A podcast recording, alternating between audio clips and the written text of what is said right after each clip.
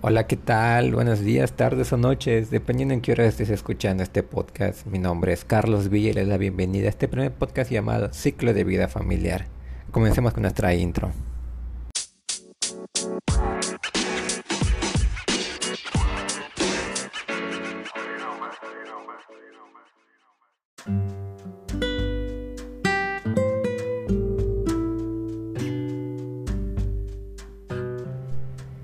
Bien, después de esa gran intro, entramos de lleno en el tema del ciclo de vida familiar, que pues está abreviadito como CBF. ¿Qué es el ciclo de vida familiar? Fácil. Es una serie de etapas estables y predecibles a través de las cuales pasan la mayoría de las familias o individuos. Las etapas emocionales, claro, e intelectuales que todos atravesamos como miembros de una familia desde la infancia, juventud, adulto y vejez, se llaman ciclo de vida familiar. Son los procesos que todos pasamos, o por ende deberíamos pasar. En cada etapa nos enfrentamos a retos de la vida familiar que nos permiten desarrollar o adquirir nuevas habilidades.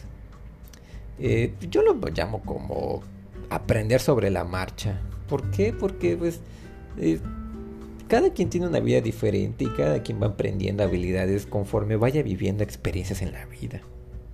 Nadie nace sabiendo y nadie es perfecto. Hay que verle el lado positivo a esto de los retos de la vida, ya que pues nos dan la adquisición de habilidades para ayudar a lidiar con los cambios que casi todas las familias atraviesan y pues por ende seguir adelante día con día. Eh, hay que aclarar que también estos tipos de retos y habilidades influyen mucho en el persona de cómo afectan en los gastos en la compra de un consumidor, por decirlo así.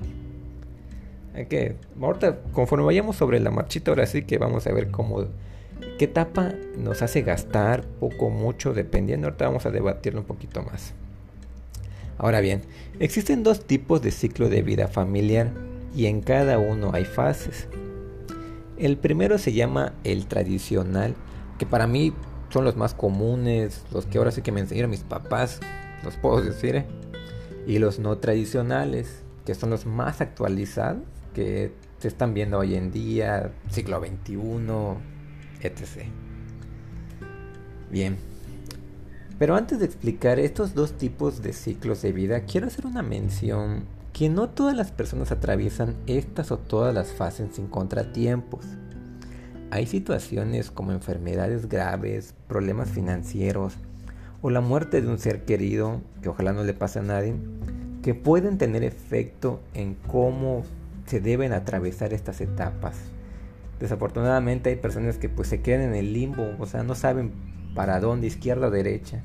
Pero bien, como lo dije en el principio, vamos aprendiendo habilidades y con esto podemos seguir y pasar las etapas. No está de más una ayudadita, ¿verdad? Pero bien. Pues bien, aclarado el punto anterior, comencemos explicando cuáles son las fases del ciclo de vida familiar tradicional. Vamos a comentar cuáles son las características y los gastos que se involucran en esto. Como primera fase tenemos la soltería. Uy, ¿quién ha pasado a ser soltero, verdad? Que se refiere al adulto joven que vive separado ya de sus padres, el, hijo que ya voló del nido. ¿Cuáles son los gastos que encontramos en esto de ser soltero? Lo primordial como ya vives en una casa ya sea rentada o propia, pues el gasto del alquiler. O sea, si vas a rentar pagas la renta y si es tu casa, pues tienes que pagarle al Infonavit o Fobiste. O sea, o sea, ojalá sea una casota grande, ¿verdad? Eh, mobiliario para la casa, mantenimiento para la casa y pues un extrita también, un mantenimiento para el auto. Dichosos aquellos que tienen auto, yo sigo en combi, ¿verdad? Viajes y diversiones, así como lo primordial también, ropita y comida. Eh, vamos a anexarle también que en este tipo de fase no está mal que uno tenga novia o pareja, como quieras llamarlo.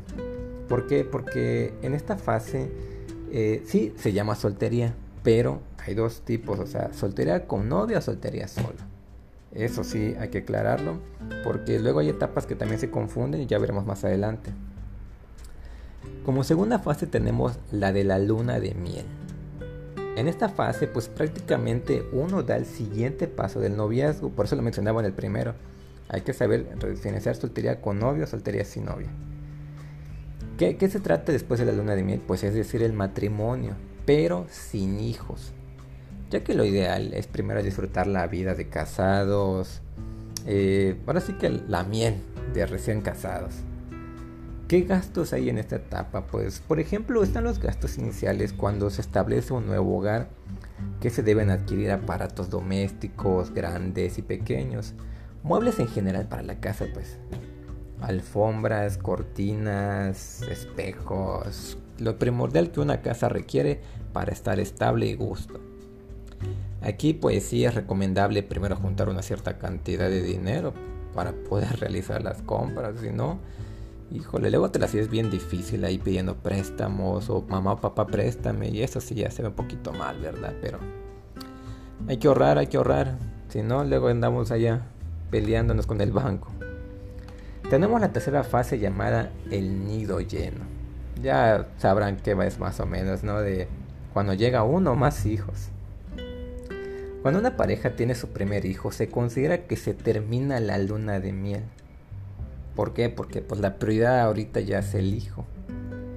En esta fase pues se agrega la parte de la paternidad que pues uno nunca deja de ser papá, así dice mi mamá. Aunque yo ande ya viviendo en otros lados, pero pues ella sigue siendo mi mamá y está al pendiente de mí. ¿Cuánto tiempo? No sabemos, pero bueno. Eh, los gastitos de esta fase pues ya van directo a lo que requiera el hijo, que uff hay que ahorrar también en esta fase porque uno nunca sabe cuánto dinero se necesita para tener un hijo. ¿eh? Eh, desde que nace hasta lo de las comidas, pañales, que va creciendo. Obviamente conforme va creciendo el hijo o la hija se incrementa gradualmente las responsabilidades y por ende los gastos. La penúltima fase se llama nido vacío. ¿Qué tenemos aquí en nido vacío? Bueno, la pareja de casados pues ya son mayores, es decir, tienen edad y los hijos se han independizado. Es cierto que al principio sí te cuesta dejar los hijos.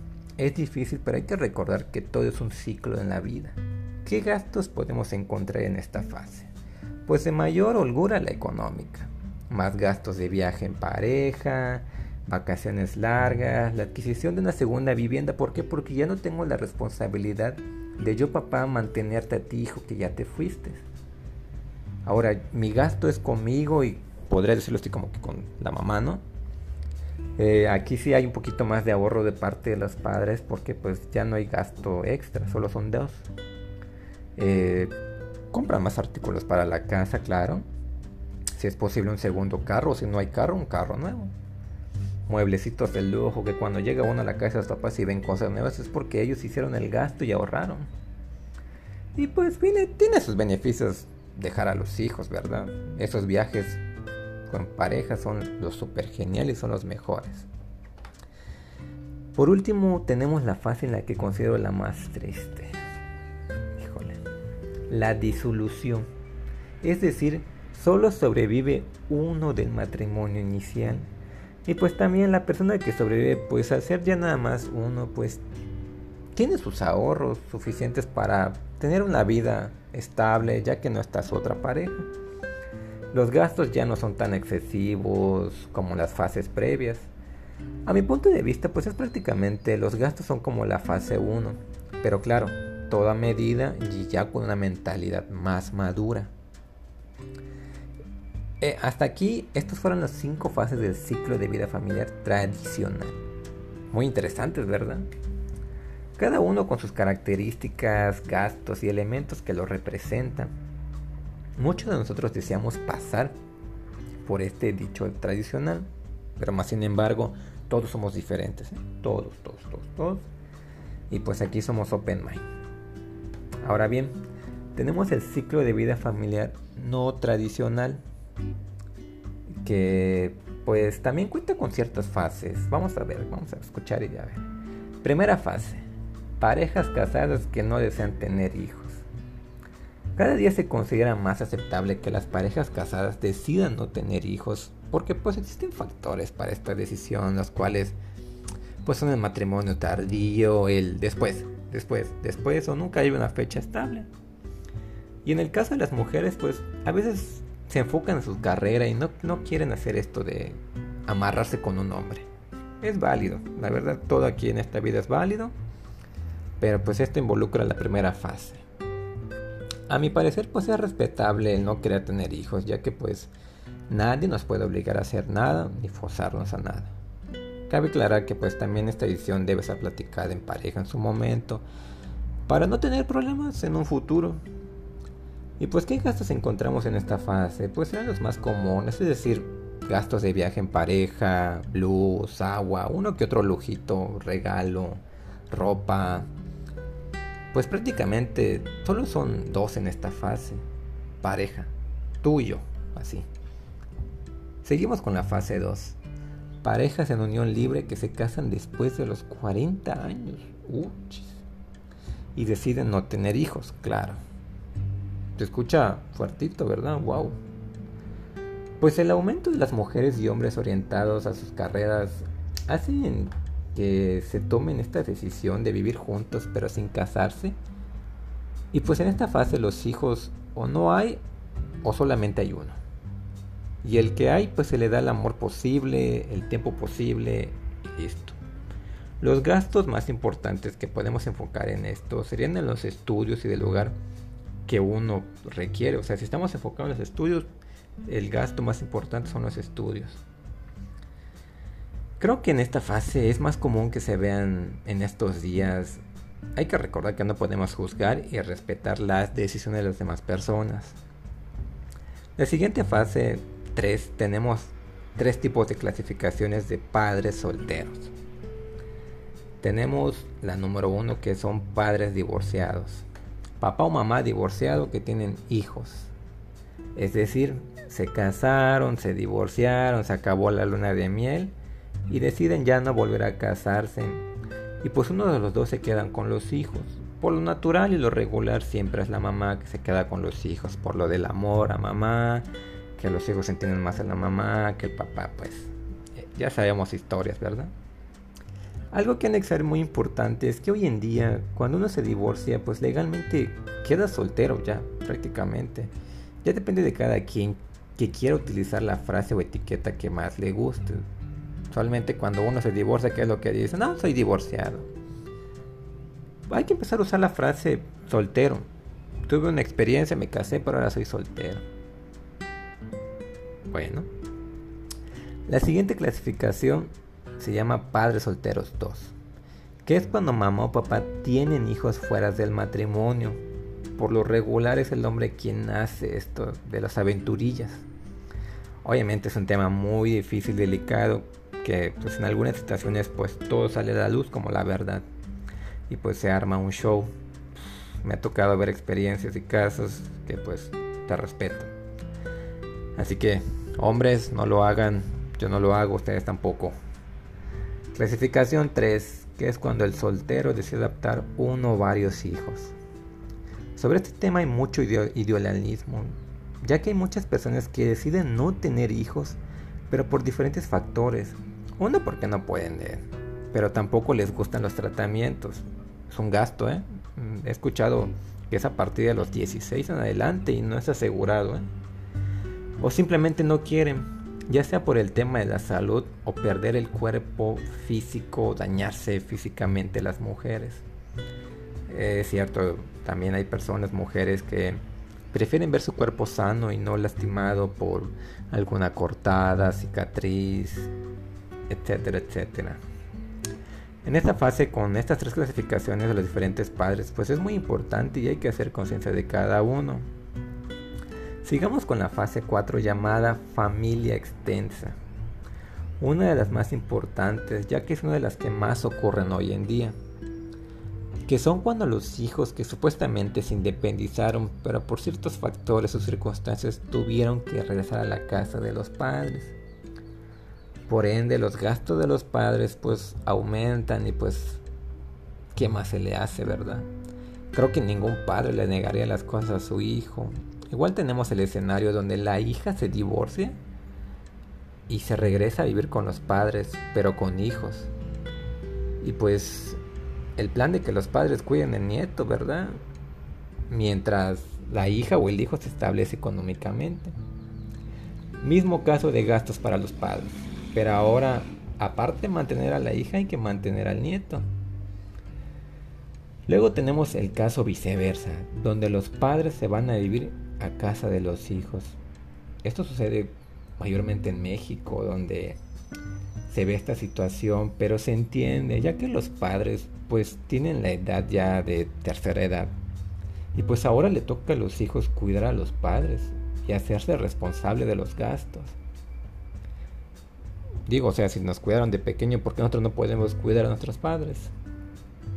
Y por último escenario, y el que más me gusta comentar, y es de cuando los recién casados se van a vivir con los suegros. Y pues en lo personal pienso que es una de las situaciones que se debe platicar bien en pareja, ya que eso de irse a meter a casa de los suegros, pues está mal visto. Y pues como dice el refrán, el muerto y el arrimado a los tres días apesta. Por último tenemos la fase 4 que se llama hogares de tipo no familiares y están clasificados en cuatro etapas. La primera etapa es parejas no casadas, es decir, parejas tanto homosexuales como heterosexuales. ¿Quién ha soñado con irse a vivir con el amor de su vida y pues a veces le falta el dinero o otros factores nos hacen tomar decisiones de ir a vivir con la pareja en unión libre? Pues está claro, ¿no? O sea, es lo que muchos jóvenes realizan hoy en día, el no hacer el gasto de la boda o por no tener el, dinero suficiente para la boda. Ahora sí que como dicen, para todo hay una solución. Eh, esta es una de las soluciones que por ejemplo se puede encontrar cuando se quiere vivir, casarse pero no hay dinero. Pues la unión libre. Y sobre el tema de las parejas homosexuales, pues ya hoy en día los tiempos y los pensamientos son diferentes y pues ya somos más libres de opinión. Entonces estas parejas se respetan. He escuchado que en playa hay muchas parejas sobre esto, entonces yo respeto y espero que estas parejas sean respetadas. La segunda etapa se llama parejas divorciadas y sin hijos.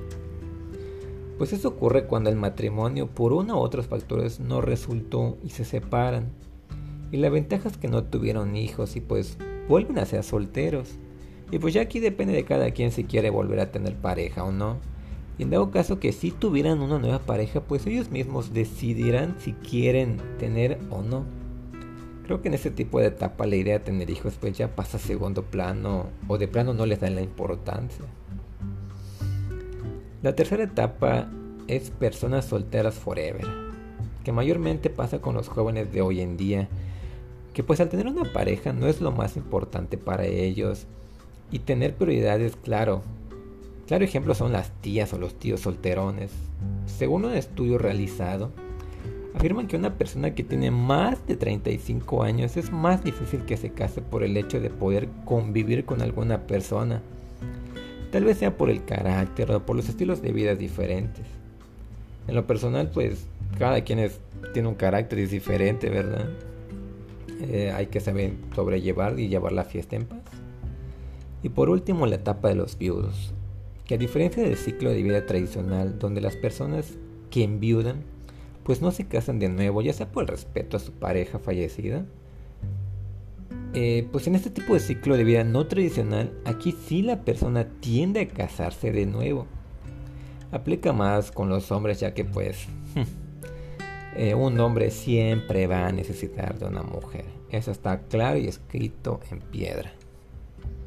Pues bien mis oyentes, esta ha sido la explicación del famoso ciclo de vida familiar, etapas, características y cómo afecta y tiene presencia en el consumidor los gastos siempre van a estar en las decisiones de uno mismo y cómo se encuentren eh, en la vida. Desde ser soltero, tener pareja, casarse y ser viudo. O no tener pareja, o sí tener pareja, juntados. Aún así, estar un unión libre son gastos. Estar soltero son gastos. Pero pues todo afecta en esta vida. Su servidor por estos momentos se encuentra en el ciclo de vida familiar llamado soltería del tradicional, pero con pareja, es decir, cada quien vive en su propia casa y tiene sus gustos, sus gastos. En lo personal me identifico más con este estilo tradicional, ya que pues para mí significa hacer las cosas bien en su tiempo y en su forma. Con referente a estos gastos, pues los más comunes que su servidor tiene son los pagos de luz, agua, gas, comida, ropa, servicios de internet, colegiaturas de universidad, porque sí, tu servidor sigue estudiando una segunda carrera para seguir adelante. Para mí estos son los más primordiales. Ya en segundo término quedan los lujos como viajes, cines, videojuegos, etcétera, etcétera. Espero les haya gustado este podcast que se hizo para ustedes el día de hoy. Sin más por el momento me despido. Soy Carlos Villa.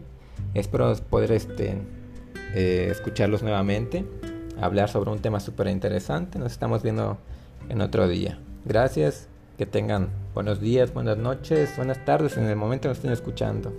Pásenla bien, cuídense, cubrebocas. Bye.